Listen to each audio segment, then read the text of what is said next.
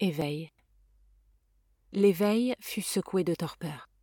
Sans être néfaste, l'aspect des mâchoires, deux torpilles hallucinatoires, ouvrait sur les filaments pourpres, la nébuleuse endormie. Là-haut, dans le vortex des jardins, s'étiraient en rêve volés les tombeaux des ancêtres incarnés, dans une convulsion de satin, magnificences arborées pour clore ce chemin. Ni peur, ni pâleur ne se lisaient. C'était seulement le sang figé qui empêchait les mots de s'échapper. La beauté des morts que je voyais s'était fixée dans ma pupille endormie. Les âmes ombrées s'approchèrent, les cheveux comme des ailes poudrées. Elles possédaient les mots qui me manquaient. Autour d'elles, des airs chuchotèrent que pouvait de la vie s'illuminer le sentier? de la vie s'illuminer le sentier?